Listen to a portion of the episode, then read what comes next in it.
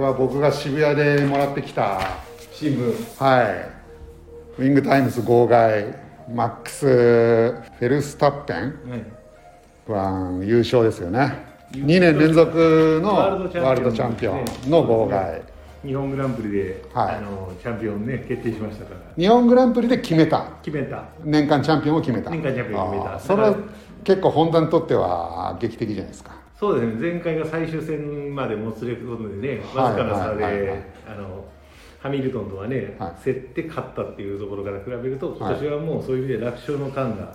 結構鈴鹿で決まる感じって多いですよね過去もう僕ら多分ここで聞いてる人のほとんどは、出てもその F1 ブームの時うーんでそれ以来そんなにはフォローしてない、まあホンダが出てることは知ってるけどぐらいなはいはい人って多いじゃないですか、要するにテレビとかまあそういうのでそうですね昔はもうだまかあら係長みたいにもう積極的にお金払って見に行く感じじゃないじゃないですかでも昔は安かったっていうのがあってねチケット代もあそう80僕がいたのは2年目だから88年になるんですけども、はいその前の年の87年が、ま、あのネルソン・ピケがチャンピオンになった年もああーのマンセルが確かあの予選でクラッシュしてチャンピオンが鈴鹿で決まったはいはずなんで。でまあ、その時もちょうどね今と違って自動車屋に勤めてたのでディーラーに勤めてたのでチケットあるんだけどどうするって前の日に言われたんですよねあげるけど行くって言われたんですそんな感じだったんですかそんな感じです最初の頃はあのこう割とこう配ってたりとかネルソン・ピケが年間チャンピオンになったそうです時ねは、 87年ぐまあらいだにかはらまだブームブレイクする前前ですっていうことね翌年からあのでも鈴鹿ではやってたってことですよね鈴鹿で、えっと、その、うん、あの、すあのやあ日本グランプリは存在してました。いはやい。で、それの初年度が、そういう感じで、そのピケがチャンピオンになって。それ今も思い返すとむちゃくちゃラッキーじゃないですかだってさチケットあるから行くって前の日に言われるわけでしょで、翌年もそんな感じですよ。翌年はでもさ88もう年がホンダが、あの、強かった。ホンダが強くて MP44 だから、セナが最終的にチャンピオンになったはレースですよね。はいそう、あれの時も、確か。だそっうてもう中島悟が走り出してんでの年ですよね年ですあのロータスキャメルキャメロールタスホンダかロータスで,、うん、でキャメルだあのキャメルカラーではいはい走ってた時代なんで、ではもあの時代はもう本当に前の日とか誰かがチケット取ってたやつで行けなくなったからねまあ本当定価で本当に普通プレミアム使わなで行ったくんですてかもう定価で1万2000円1人2 1万年2000二円年連続で行ったんいだや二年あの1年目は諦めたあの、ま、土曜日にあの急に言われたからってことそうそうそうで人ね急に言われてもみんな捕まらないんでねあああれだ2年目はもう前もってえでもそれって今すごい後悔してないですか一応後悔してます いるっていうその時はまだね、そこまでは思ってなかったんですけど、はねネルソン・ピケがいてマンセでルがマいンてセルいて、えーとあれアラン・プロストアランプロストがいてプロストがまだあマクラーレンじゃなかったのかなあーうんねあれじゃないマクラーレンじゃなくて TAG ポルシェあのあのなんかポルシェかなんかがまだ走ってた時代だったのかな、あーはいはいはいちょっとねその辺があでのアイルトン・セナがいてセナがまだロータスロータですスよねロータスホンダ、うんあれ中島悟の1年目ってとロータスホンダでセナとセナと一緒だったんですよね、確かだからそういう意味ではあのマンセルと、えっと、マクラーレン・ホンダが確かねマクラーレンホンダが次の年になっちゃうんじゃないあかそういなうあの確かウィリアムズとの契約が終わってじゃあホンダは最初の年は2台、えー二っていう四台かあ4台多分あの2チーム2チーム4台だったんじゃないかなウィリアムズとあウィリアムズとうんとあのローロタースタスにはいはい供給してたんじゃなかったですかねで確ウかィちリょっアとムズうウんィリアムズが終わってでマクラーレンにマクラーレンに確か行ったはずだったと思うんで、っていうことですねでその時にプロストも移籍してきたんじゃなかったはかいな、はいはい僕もちょっとはっきりあね言うそんな感じかもしれないですですよね、はいなんかでセナもねあの、はいホンダまあロータスからロータスからマクラーレンマクラーレンにじゃなかったかなと、はいそう1年目をちゃんとね見てなかったからちょっとはっきり覚えてないんだけど頃のはみんな割と知ってるけど、その後ってそんなにフォローしてないじゃないですかそうですねで間の頃はちょうどまあブームが終わったのが結局まあ地ホ上ンダが撤退すする頃とあとはセナがやっぱり亡くなったっていうのはいが一番はいまあまあ大きなかったかもしれないですよね日本人にとってみたらで確かプロストもその時引退してるしマンセルも確かもうあれじゃななかったですけど F1 から抜けたんじゃなかったでしたっけあの辺りってそうなんですよね一気にスター選手がシューマッハの時代みたいな感じですよねそうですねシューマッハそこからもう後ろはもはういシューマッハがもう素晴らしはくい強くなっちゃってっていそうういうことですねパターンですね。で今年の F1 に戻るんですけど、はいこれがレッドブルホンダはい、チャンピオンになったとはいいうことですよね、で2年連続ってことは2年連続でホンダがチャンピオンになってるということですねえーとねあのコンストラクターズというんじゃなくて、あー昨年は確かあの個人タイトルで取ってるはずなんですよね。マックスがえがっと個人で、あの一番ポイント稼いでレーサーとしてはいトップに立ったという、そうですそうですで確か去年のあれはあそこじゃなかったでしたっけあのあのハミルトンのところのあのメルセデスが良かったんじゃないかなちょっとあー僕もちょっとね去年まではちょっとちゃんと見てなかったんで久しぶりにあでもここありますよなんか一緒だからコンストラククターズチャンピオンの歴史で、だから去年去年が2021年去年もだから21年フェルスタこれコンストラクターズチャンピオンシップだからレッドブルあ分かってんのかレッドブルもうずっとあれあでもホンダとは限らないってそことうレッドブルはあのその前がルえーっとあれえーっとベッテルの時代が強かったじゃないですか。あいやのわかんない今年引退しちゃったあの、はいベッテルっていう選手がい、ドイツ人ね。どあこれうん。ベベッッテルテルはもうずっと4年連続ぐらい取ってなかったでしたっけねってワールドチャンあピオン確かあそうそうそう、あだからそこはもうレッドブル黄金期になってるはずはいなこのん辺で、ですかねそうだから2020年までぐらいでした2010年からうん13年そうその時代はやっぱり圧倒的にね、もうあのベッテルが強くてっていうあ黄金期でしたねシューマッハから次はベッテル、あじゃあアロンソかシューマッハアロンソベッテアロルンソですベッテルねそうよねそんなで今マックスでマックスフェルスタッペンになってて、はでまあね昔と違う昔っていうかまあね一強じゃない分まあちょっと面白くなってくるのかなっていうのがはい来はいはい年はまあ、いホンダ強いってことですよねまあ、あのおかげさまで強くなったっていうことなんでしょ うねあの第3期が始ホまったンダ当第初3期4年ぐらいいや4その前があのマクラーレンと契約してたじゃないですかアロンソがいてマクラあーあーレりンでまし供たね給してて、はいだからもう本当56年前のかな、はいもうそれぐらい前に遡るんじゃないですかでもあの頃は勝てなかったですよねあの頃はもう全然ダメダメであのアロンソいるのになんだよこの車みたいな感そじうでしそうたアねロンソからはケチョンケチョンに言われてなんかあのかわいそうな時代ですよねあの時代はもでそこからやっぱあれですかこういろいろ学んでって、ううんホンダもそうなんですよね第一期のエンジンが良く頃なっってきてたもう車とその何でしたっけエンジンだけの話で済んでた2回切ってあのー一番最初のメキシコで、えー、となんか60年代あはあそ当の然4勝ぐらいしたあ時の昔々ですねはい僕らが生まれる前か生まれたぐらいの時代ホンダミュージックとか言ってたそうですねあの時代から行ってあの時代ってもうねまだ今ほど空力がどうのこうのっていうよりもなくて、で第2期がどっちかといえばエンジンのパワー勝負で、第2期っつってんのがあれですがよあねのこれアルマンセルとかアセイラルとトンかの時代ですねあのあの時代はもう、はいあの時代のマシン本当かどうかわからないですけど1500馬力ぐらい出てるって言ってましたもんねあーあの V6 ターボで。馬力って、はいそう正確に測ってないんですよ多分測ってないと思うんですよ多分公表してないと思うんですよねあああいうのそっうなんですてほからお互いあチーム同士でうん、だからチームというかあの例えばほらあの何でしたっけ屋さん1500馬力っつったら GTR の倍ぐらいあるじゃないですかそうそうだから本当にあのブースト制限が確かあの最終最終年度とかにあのターボ最後の年とかに2.5バールとかまでに制限されたりとかしてたんで、うんそれまでね無制限だった時代があったと思うのでそうなってくるとはい予選の一発勝負とかでねとんでもないブーストかけてやってたはずなんでであとタイヤも今今はじゃああれですか馬力の制限があるってことですかっていうか多分いや制限はないと思いますよ、はいあのーどっちでもいろなんなレギュレーションがあって、はいそこまでの馬力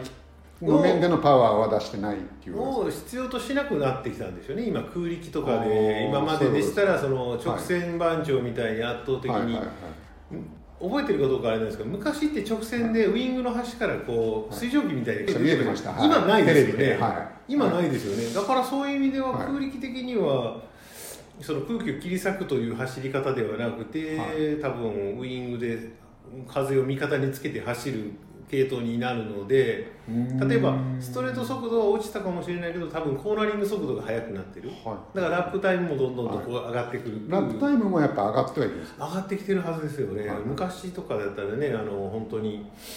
まあ鈴鹿のね時代とかでは旧タイヤとかがねあった時代とかだったらあれかもしれないですけど今のマシンにそういうタイヤを使えばもっともっと速くなるかもしれないですなるほどね、よね係長が言いかけた予選用タイヤそう予選用の専用タイヤが昔はその30、ねもう30何年前にはその普通にあったので、はそもう2周ぐらいしか使えないうもう2周持たなきゃいけないんですよね多分あれ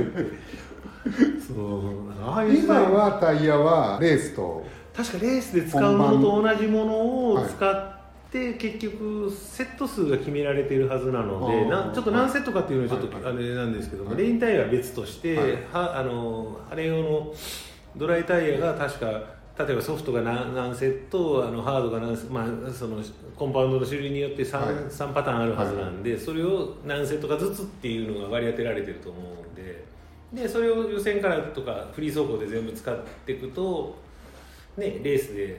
使いたいタイヤが使えないとかっていう、そういう戦略も確か絡んできて足んなくなったら本当はソフト使いたいのにハードを使うとかあり得るんですかえーっと一応確かレース中に、あの異なるコンパウンドのタイヤまあをやっ今のちゃいけないレギュレーションは使わなくちゃダメっていうルールがあある使わなくちゃダメなんですそうだから例えばソフトソフトソフトっていう使い方はできなくて、はい例えばミディアミディアミディアとかでもダメなんで、はいだから一一つのことなんで例えばだから戦略的にソフトソフトあのミディアムみたいな感じでいくとかまあ逆のパターンですね、はいスタートで。でもスタートはやっぱりみんなダッシュを転むあの何ですかね逃げる方向で行くのでソフトでスタートすソフトで行るって人が多いっていうのがあるんですけども、ね下に沈んだチームはねギャンブルでもうねピ別ッにト数を減らしてみたいなことですかとか逆にもう何でしたっけ前の方に話されてるんだったら優にピット数かもしくはその周回数を伸ばしてっていう感じうんをは選ぶっていう選択肢もあるので、まあ、その辺はねチームの戦略によるのでなんともね個人だけではね、はいやるスポーツではないのでそうそうその辺はねやっぱり。まあ見ててだから戦略的には面白いっていうのはありますね。あの全然違う戦略立ててくるっていうのはでも今じゃあ2年連続でマックスは優勝してて、でホンダもコンストラクターズ取って、ニュースでは、まあ、ホンダ撤退っていうそふううに言われてるじゃないですか。うん、だから撤退は要するに例えば今までみたいなバックアップをしてないっていうことだけなんでしょうね今までってレースのたまあどこまでそのやってるのかっていうと昔昨年とかチャンピオンあの、はエルストペンが取った時でにもホンダラストイヤーみたいなさ言われ方してるじゃないですか。で去年のうちにあの改正も確かあの改正モーターとかを本当は今年から投入するっていう計画だったのが前倒しになってやってるっていうのがあるので、あの多分そういう意味でラストイヤーを、まあ、要するに去年で終わらして開発を終わらしてもうはい今年はまあだから昨年型のはい、多分だから全チームが確か開発があの制限かかってるはずなので。あじゃあその昨年のものをそのまま使いなさいよってのが今確かその辺年ぐらだいったですとねその代わりボディ形状とかタイヤのサイあのサイズが大きくなってるっていうのはありますけどね、あーうん、だからエンジン系ではなくてあのボディ系の方の方はなんかあのレギュレーションが変わってじゃあタイヤサイズ僕が渋谷で見たあの車体はもしかして今年のじゃあと多分は違うかもし昨年型じゃないかなと思うなるほどねうんそうそうれないかなりでかかったですけどねでであとはあのあれかなタイヤのホイホイールが確か大きくなってるはずなんですけどあーね今今年18日にサイズアップしてたんじゃなかったかな、はいはいなんでかなりねバイクのサイタイヤの直径ぐらいになってるはずなので、そうだあとゼッケンでしょうね今年今年のマシンってゼヘヘルスタッペンマックスはいの車だったらゼッケン1ですからねで今日写真見たらゼッケン1じゃなかったような気がしたんですけどでしょ違いましたいやまあゼッケン1じゃなかったとそうでしょうだ確からにだからそれを考えるとあなるほどね都市型のマシンだったうら少なくてもゼッケン1じゃないですかっていう確かにねそうチャンピオンの時だけは確かゼッケンで今固定式になったのであのみんなあそうなんですそうそうだから今までさほらじゃああれ野球の背番号みたいなことあそうそうそうあのみんながだから任意で何番とかっていうのを申請してそうかぶってなければその番号を使えるみたいな感じに今なってるのたまたま空いてたら弱小チームでも若い番号を使うとあかでそそういうそこのと可能性ありますありますだから昔はねもう昔はどういうふうに割り振ってたのかわかんないですけど結局でも昔も中島悟2番でしたよゼッケン2はでもあれじゃないかチャンピオンチームのセカンドドライバーがあれうやんってるわけじゃないだかからな2番の乗ってたような気がするけどなどっかの年であーちょっとまあか思い違いかもしでもれななんいでもか、うんでもあれですよねチャンピオンが1番つけまっすていねう多のは、あの分今ねの昔から昔からのね今でもそうですし、はいうんで結局来年はどうなんですかホンダはやるんですもかう多分このままではないですからレギュレーション確か変わるのが24年だったというふうにこれも思い違いかもしれないですじけどゃあ1年前のだから2021年型のでもう1年戦うもう一年って感じじゃないですかね23年もうん戦う戦うレッドブルでレッドブルまあそれはもう例えばメルセデスにしてもそうですし多分他のチームも、はいはい多分エンジンに関しては手入れれないっていう感じじゃなかったのかな、じゃあこのままでいきゃまた来年も優勝するた可だ能性あるただ最終戦に向けてメルセデスがすごくもうあのね巻き返してきてるっていうのがあってまあちょっとあ今年の話今年の話ですねアブダビの時に確かすごく2位3位が確かメルセデスだったはずなんで、あーはいその辺考えると、まあマックス勝ったけどってことですかそうですね勝ちはしたけども、その総合力も向こうも上がってきてると思われるので、はい前半戦のねグダグダ感がなくなってきてる感じなの であ前半ダメだったんですね全然勝てなかったみたいですよねおーでフェラーリもダメだフェラーリはね予選は早いんですけどなぜか知らないけどピットワークとかがすご くね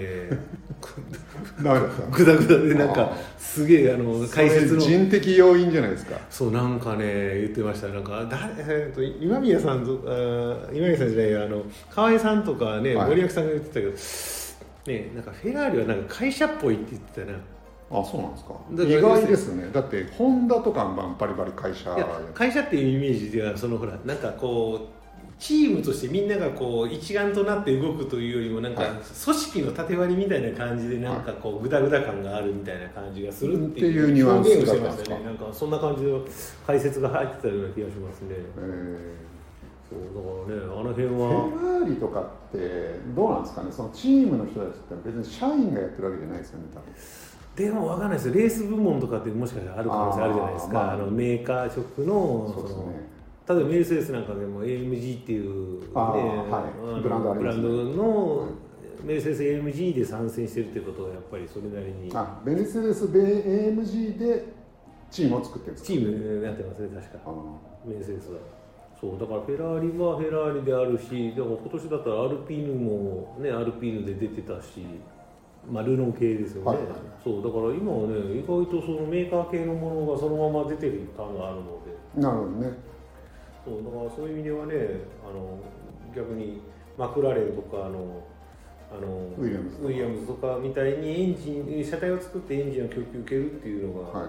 うん、あんまりなくなってくるのかなとあー買収されてるっていうのはほとんどないですけどねあ、あのやっぱりそのチームを買ってうんやるのがあの多いだのか多らいとそん思うだけ本腰入れてるってことですよねでそれそそうれだけやっぱりいうそっちのメーカーは、うんでまあホンダはそこまでやんなかったってことですよねホンダは多分そうですねそこまでの資金力とかあのやっぱコマーシャル戦略っていう、ねやっぱりお金がかかるんですかね多分かかると思いますよやっぱりこういうのって結局ね1チームってああいうふうに見える人たちだけで、はね、ざっと見て2 3 0人だけどそれ帯同してチーム考えたら100人単位の多分い100るの人かな絶対いますよあれだからなんで広報のだってああいうとこってほら広報がいてマネージャーがいてとかって、はいまあドライバーそのう周っすね辺だけでも何人か絶対いるはずなんで、